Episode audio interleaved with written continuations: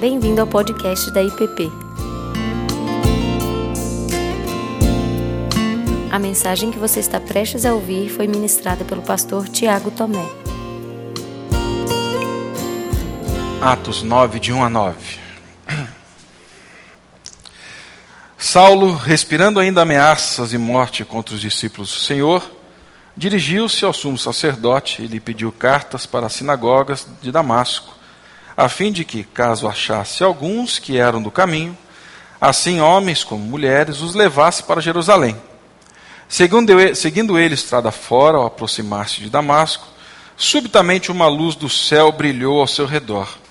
E caindo por terra, ouviu uma voz que lhe dizia: Saulo, Saulo, por que me persegues? Ele perguntou: Quem és tu, Senhor? E a resposta foi: Eu sou Jesus, a quem tu persegues.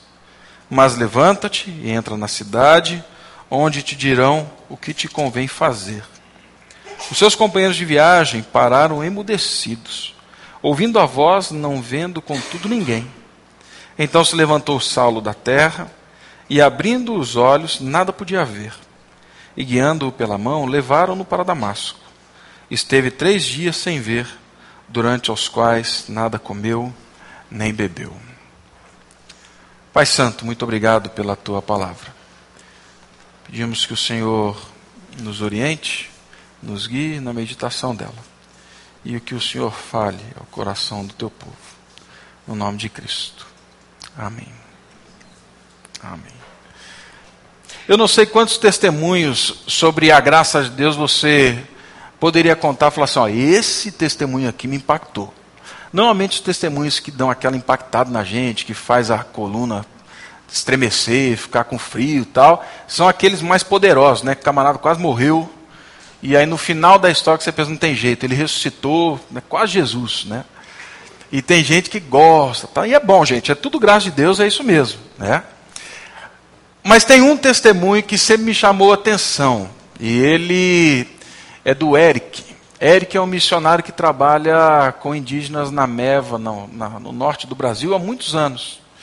O Eric foi daquela geração, ele já é um senhor, mas ele foi daquela da geração a paz e amor nos Estados Unidos. Ele vivia numa cabana nas montanhas, ele e a esposa. E o Eric recebeu uma Bíblia uma vez de um grupo que estava evangelizando numa das, dessas festas que eles estavam participando. E aí, depois de alguns dias ali na sua casa, que na verdade era um trailer, no meio das montanhas, à noite ele decidiu pegar aquela Bíblia e ler. E o Eric conta que ele começou em Gênesis e terminou o Apocalipse. E quando ele terminou o Apocalipse, ele a terminou quieto, sem som nenhum. Ah, lendo a Bíblia toda e passou o dia todo lendo, à noite, ajoelhado, entregando a sua vida a Cristo. É, o Eric está no Brasil há mais de 38 anos, trabalhando com indígenas do Brasil. Tem seis filhos. Os filhos dele estão espalhados pelo mundo também, são todos missionários. É, eu tenho certeza que você conhece testemunhos como esse testemunhos da graça de Deus, que alcançaram, que salvaram, que comissionaram mas esses que você olha e fala assim: meu Deus, transportou das trevas para a luz, transportou de uma vida totalmente arrasada, ou uma vida totalmente cega ou obscurecida, para uma realidade de luz e que, enfim, deu perspectivas jamais imaginadas. Né? Eu acredito que ouvir o testemunho de Paulo é mais ou menos como ouvir ah, o testemunho do Eric, que eu conheço, e outros que você conhece. O Paulo a gente não conhece pessoalmente, mas é ouvir esses mesmos testemunhos. Porém, dois versos, me, toda vez que fala de Paulo, eles me vêm à mente. O primeiro dele está lá em ao 1 aos Coríntios, capítulo 1, verso 28 e 29, quando Paulo mesmo diz que Deus escolheu as coisas humildes e as desprezadas, ah, e aquelas que são, para reduzir a nada a, aquelas que não são, para reduzir as nada as que são. É, Paulo se achava muito, mas na verdade não era nada. E ele deixa isso muito claro em muitas cartas, falando assim: no momento em que Deus me chamou, eu percebi que tudo aquilo que eu tinha, não era nada perto do conhecimento de Cristo. É o que ele vai dizer lá em Filipenses 3. E o outro texto, ali em 1 Timóteo 15, 16, é quando Paulo vai expressar a longanimidade de Cristo na salvação dele e que isso servisse de modelo. Porque se Cristo o salvou e teve paciência com ele, meu irmão, ele pode ter paciência com qualquer um. É mais ou menos isso que Paulo estava falando. Quando a gente volta para o texto de Atos e a gente percebe a história de Paulo, nós vamos entender aqui que nós estamos falando de uma paciência longânima de Cristo. Nós estamos falando de um Senhor que chama aqueles que pensam que são alguma coisa e os tornam nada, e depois os levantam de novo e os reconstroem para que sejam comissionados, para que saiam e para que falem de Cristo. Enfim. Então nós caminhamos para o capítulo 9.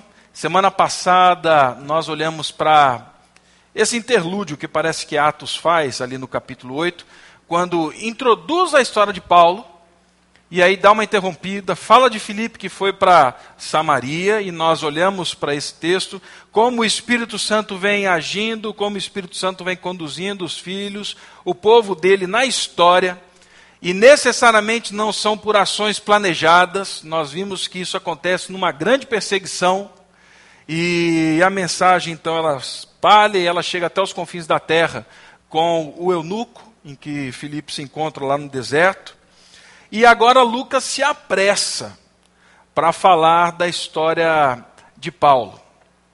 Ele retoma aquilo que ele começou a falar e ele vai retomar mostrando que, da mesma forma como no capítulo 8, conversões inusitadas acontecem, elas continuam acontecendo. Depois, mais para frente, ele vai falar do Cornélio. Mas nesse momento, Lucas está interessado em falar para o Teófilo daquilo que o Espírito Santo está fazendo na condução da salvação da história de Deus e como ele chama as impossibilidades para serem possibilidades de manifestação é, da glória de Deus. E aí, ainda nessa rápida introdução, ah, é certo que a experiência de Paulo, gente, não é não, a gente não pode considerar ela como a experiência de conversão que todos nós devemos ter, certo?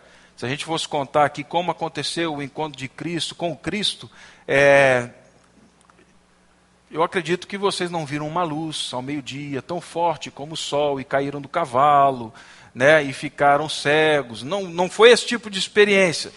Mas o Novo Testamento nos dá subsídio para entender na experiência de Paulo é, o caminho para a conversão, do encontro com Cristo, do arrependimento, da vida agora na fé em Cristo Jesus e mais, recebendo dele o chamado para seguir e para falar do nome de Cristo. Né? E aí então a gente chega no nosso texto. E a primeira coisa que o texto apresenta é o Saulo. O Saulo, o perseguidor, né? É dessa forma que nós ouvimos aqui Atos 9. O John Stott comentando a história de Saulo, começo, ele começa, ele faz uma pergunta, fala assim: o que levou Saulo à conversão? Ou o que levou Saulo a, essa, a esse rendimento a Cristo? E ele fala: não tem, não tem como encontrar outra resposta senão uma única palavra. E a palavra é graça. Saulo ele não se decidiu por Cristo. Saulo não foi atrás de Cristo, na verdade ele estava atrás de Cristo porque ele queria crucificar ou esfolar um pouquinho mais Cristo, se pudesse. Saulo não estava à procura do Messias. Saulo estava querendo caçar os seguidores de Jesus. E nesse processo em que ele está caçando os seguidores de Jesus, é que o Senhor Jesus, o próprio Cristo, vem ao encontro dele e decide por ele. Na história de Saulo, isso fica muito claro para a gente. No Saulo perseguidor, não é ele quem decide por Cristo, é Cristo quem decide por ele. Mas Saulo não era um homem qualquer, gente. Saulo não era um homem qualquer. E essa afirmação que é graça, ela é preciosa demais. Saulo, ele tem a sua história muito bem construída, vocês conhecem. Filipenses 3, ele dá um resumo disso quando ele está falando: se alguém pode confiar na carne, muito mais eu. E ele vai dar ali toda a descrição do porquê ele pode confiar na carne. Ele era um judeu, ele era um estudioso, ele estudou com Gamaliel, ele era até mesmo um homem de fé. Ele era um homem dedicado à vida religiosa. E no judaísmo do tempo de Paulo, algumas coisas tinham mudado. O judaísmo ele caminhava numa, num alinhamento de religião, fé, política e cultura. Fazer parte do povo de Deus era ser fiel à Torá, era manter a identidade judaica numa pressão em que os povos pagãos faziam a esse pequeno povo judeu. Era também esperar a vinda do próprio Messias, da redenção de Israel, para que nessa bênção do Messias que um dia viria, ele pudesse então gozar das bênçãos futuras do reino de Deus. É justamente por isso que Saulo se recusa a aceitar Jesus Cristo como Messias. E essa história vocês sabem, nós já falamos muito aqui na igreja. Um Cristo que morre como morre é inaceitável. E um homem que nasceu ali e é filho de um carpinteiro e vai dizer para mim para você que ele é o filho de Deus é inaceitável. É justamente pela religiosidade de Paulo que ele recusa Cristo. E Lucas conta então que no martírio de Estevão, lá no capítulo 7, que o Caio pregou aqui na igreja, quando Estevão estava sendo apedrejado, as roupas de Estevão foram colocadas aos pés de um jovem chamado Saulo. Esse rapaz, dedicado à fé, dedicado à sua religião, ele é cúmplice na morte de Estevão, não só cúmplice, como o texto continua falando que ele assolava a igreja, e não só falando que ele assolava a igreja, como ele entrava de casa em casa e arrastava mulheres e homens para fora das suas casas para que eles fossem julgados e fossem presos. E aí no texto que nós lemos, diz aqui que agora ele respira ares de morte contra os cristãos. Ele tem ódio de cristão. Ele odeia crente. Ele odeia seguidor de Jesus. Uma vez conversando com uma amiga baiana, numa circunstância ela ficou tão brava que ela me disse assim: Tiago, o que eu quero de verdade é que o mar pegue fogo para eu comer peixe frito. Falei, Jesus amado. Se Paulo fosse baiano, Paulo ia estar falando isso. Eu quero é que pegue fogo, porque eu quero é comer cristão frito. Tem que acabar com essa raça por onde a gente vê, tem que acabar. E outra, gente, nada mudou depois da morte de Estevão. Ele continua odiando e odiando mais, e ele quer morte. E mais do que isso, ele faz uma pressão em Jerusalém, e aí nessa pressão os cristãos fogem, que foi aquilo que nós conversamos na semana passada. Alguns, como Filipe, escapam e vão para Samaria, e alguns outros vão para Damasco. E por que Paulo não vai para Samaria atrás do Filipe, que foi contada a história dele aqui? Paulo, ele pensa estrategicamente. O mal está planejado. Samaria, ele não quer nem saber. Eles não são judeus. Vai lá falar para esse povo. Agora, Damasco não. Damasco é um centro onde existem muitas sinagogas judaicas. Damasco é uma cidade de trânsito. Então, se esses camaradas chegam em Damasco e eles influenciam dentro das sinagogas judaicas com essa doutrina, o mal pode ser muito grande. Então, eu vou pedir ao senhor da sinagoga, ao chefe da sinagoga aqui, por favor, me dê uma autorização para que eu vá e no caminho eu persiga esses cristãos. Porque se esse mal chegar em Damasco, ele pode se espalhar por toda a terra. Aí vai ficar difícil. Paulo é alguém que planeja o mal, que odeia o cristão e faz isso de forma estruturada. E algumas coisas chamam mais atenção ainda na vida de Paulo. Porque a palavra que nós encontramos falando que Paulo perseguia a igreja, é uma única palavra encontrada no Novo Testamento e ela só é encontrada de novo no Antigo Testamento, especificamente no Salmo 80, no capítulo 14, quando nós ouvimos a expressão que o javali da selva, ele devasta as vinhas e nelas se respaça os animais que pululam no campo. Essa expressão é de um animal selvagem que entra numa vinha e arrasa com a vinha toda, sem respeito, sem respeitar limites, sem nada. A expressão que Lucas usa parece ter sido escolhida a dedo, dizendo o seguinte: que esse Paulo, a quem ele está contando a história agora, ele, ele é alguém como um animal selvagem, entrando numa vinha e devastando toda uma terra. Ele respirava ares de morte, é isso que o texto está dizendo. E mais tarde, no, no verso 21 do mesmo capítulo, nós vemos que os moradores de Damasco disseram assim: Por acaso não era esse daí que causou ou que fez, trouxe um grande extermínio de cristãos lá em Jerusalém? A palavra que eles usam logo em seguida é: por acaso não é este que não só exterminou, mas espancou os cristãos em Jerusalém? Assim, gente, nós estamos olhando não é só para a figura de um homem religioso, inteligente, seguidor de Gamaliel, nós estamos olhando para um homem que, com todas essas características, por conta do ódio a Cristo, se torna um animal selvagem e respira como um animal selvagem procurando cristãos para aniquilá-los.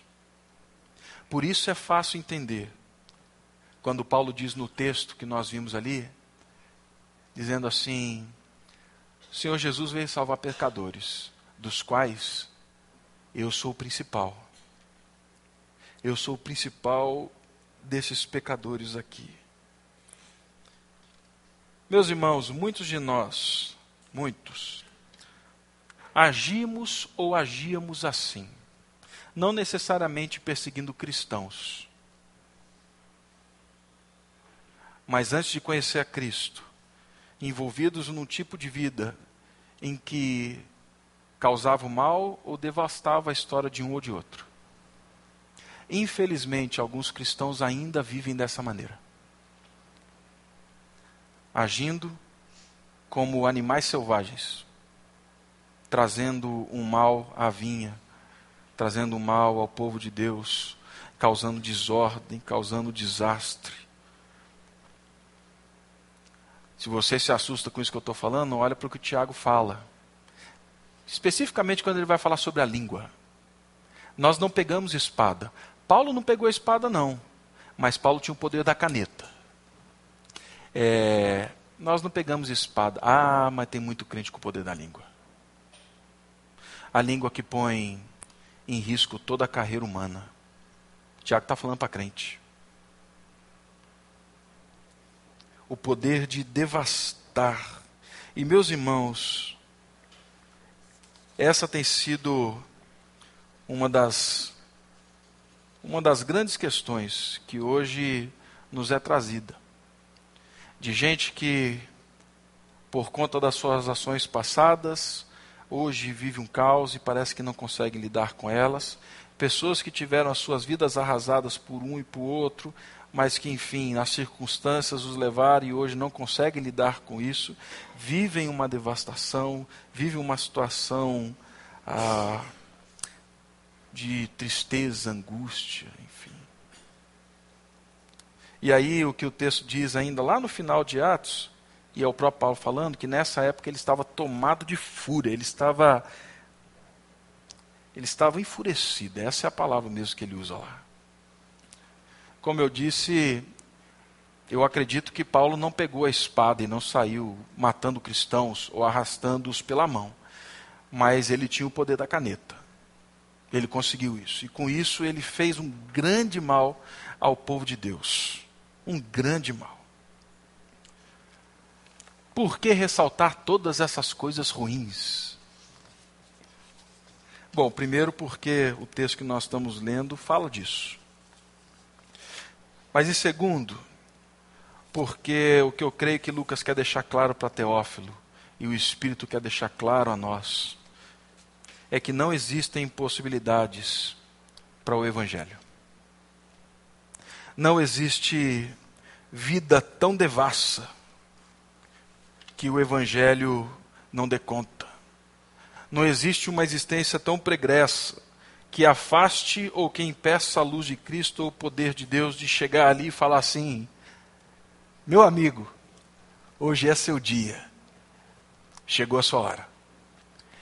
E mais, eu quero que você saiba que não é você quem decide, eu é que estou decidindo por você. Você estava me caçando, mal sabe você que eu estou à sua caça há muito tempo. Hoje eu peguei você. Não existe pecado que não possa ser perdoado. Não existe pecado que não possa ser perdoado pela graça de Cristo. Eu creio que esse texto aqui justamente para que a gente entenda que onde há abundância de pecado, onde há abundância de maldade, onde há abundância de ódio, existe abundância de salvação e abundância de perdão. Paulo era um religioso, mas ele era um assassino também. E ele vai dizer: Olha, isso daqui que aconteceu comigo foi graça, puramente graça. Por isso nós lemos o texto de Efésios no começo do culto, falando que éramos inimigos de Deus, mas agora nós fomos feitos novas criaturas em Cristo. Mas o segundo ponto da nossa conversa é essa conversão escandalosa que acontece aqui no texto. É evidência da salvação, porque é uma conversão muito escandalosa. E Lucas vai deixar isso claro na sua narrativa toda. Saulo e sua comitiva, então, eles saem para matar cristãos. Eles andam cerca de 240 quilômetros. Eles estão chegando em Damasco quase uma semana depois.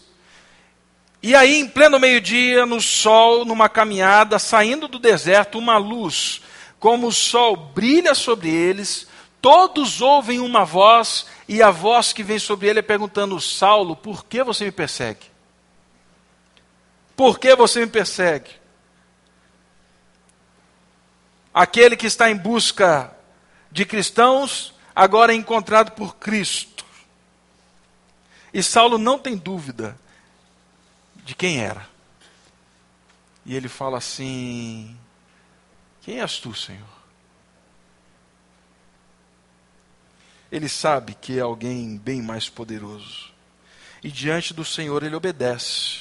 Seus companheiros ouvem, seus companheiros não entendem, tá? Porque lá em Atos 22, 9 diz que o Senhor falou em aramaico e ele entende. E agora, aquele que vai triunfante para Damasco, em busca de cabeças. Entra, guiado, cego, humilhado, capturado por aquele a quem ele perseguia. Ele entra em silêncio em Damasco. E isso é escândalo para muita gente. Não era esse que caçava a cabeça de cristãos? Como assim? Agora esse se tornou cristão também? Tanto que, quando o Senhor ele fala depois para que cheguem até ele, Ananias chegue até ele para falar com ele. Ananias fala assim: Senhor, o senhor tem certeza? Esse daí não era o Paulo que estava buscando a cabeça da gente? Esse que caçava, agora foi caçado por Deus. Meu irmão, qualquer conversão hoje seja ela com ares da conversão de Paulo ou não, ela continua sendo escandalosa, porque ela é uma mudança radical de ser. Não é só um assentimento intelectual, é uma mudança do ser. É isso que vai acontecer com Paulo, é isso que ele vai manifestar na caminhada dele. E a graça de Deus na conversão de Paulo é somente por Cristo, e ele deixou isso muito claro. E ele usa metáforas ao longo dos seus, das suas cartas que expressam essa graça de Deus na vida dele.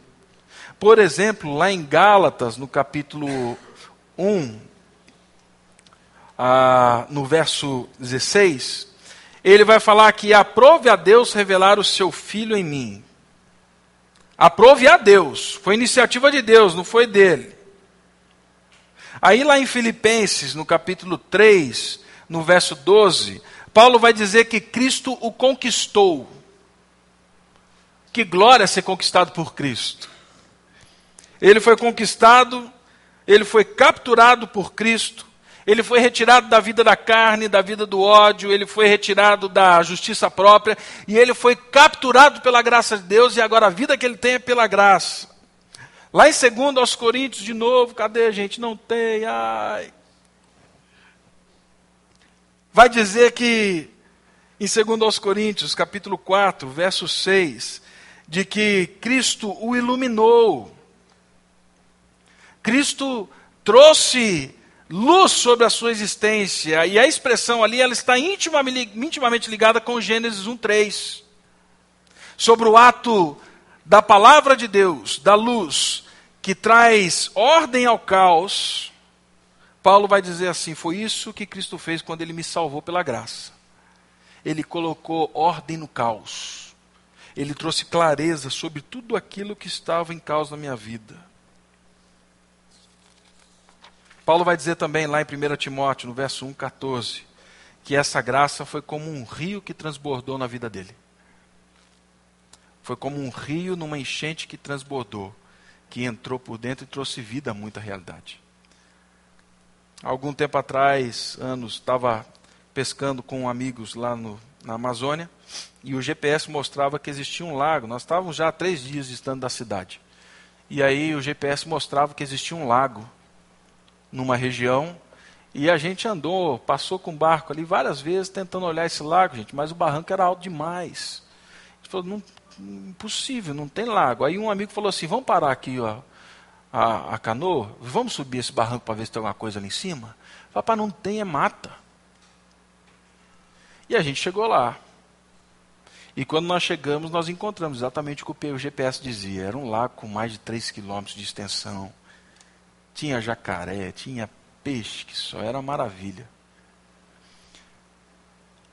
Aquele rio, quando ele sobe, ele sobe seus mais de 3 metros por ano. Quando ele sobe, ele inunda toda a mata. Ele encontrou um vale, aquele vale foi cheio. E aquele vale hoje vive cheio de vida. A graça de Cristo inundou, tomando todos os lugares vazios trazendo vida. É isso que Paulo estava falando. Certamente Cristo apareceu para Paulo para mostrar para ele que a graça dele era muito maior do que a justiça própria, do que aquilo que ele fazia com as mãos. Meu irmão, não existe religiosidade, não existe penitência não existe sacrifício que você possa fazer para alcançar a graça do nosso Senhor Deus. Ela é dádiva dele. Ela é presente dele. Paulo está aqui para mostrar para mim para você que não existe pecado que não possa ser apagado não existe história que não possa ser refeita. Mas Paulo está aqui também para mostrar para mim e para você de que essa graça nos transporta para uma nova vida, para um, uma nova existência, para um novo ser. Paulo está aqui justamente para dizer para mim e para você que quem nos salva é Cristo e mais ninguém é só somente Cristo. Assim, meus irmãos, eu creio que hoje não há outra coisa a fazer senão engrandecer o nosso Deus, porque realmente Ele teve misericórdia de mim e de você. Engrandecer o nosso Deus que nos chamou, nós que éramos obstinados no pecado, em saciar os desejos da carne o Deus que nos chamou para vivermos vida plena, para vivermos uma nova vida. Com certeza, você tem a sua Damasco. Pode ter sido como o Eric, no silêncio de uma cabana, lá em cima. O Senhor o encontrou. Alguns foram encontrados na dor, outros foram encontrados na alegria do compartilhar da mesa. Mas fato é, isso é uma ação de Deus. Fato é, Ele sempre nos chama a uma mudança radical de vida. Fato é, Ele traz ordem no caos. Ele inunda a nossa vida com nova vida. Ele transforma todas as realidades que nos cercam. E é isso o que Atos agora vai começar a falar sobre a vida de Paulo. Então, louve a Deus pela graça que foi concedida em Cristo Jesus e por tão grande salvação que Ele concedeu a você e a mim quando nos chamou. Vamos orar.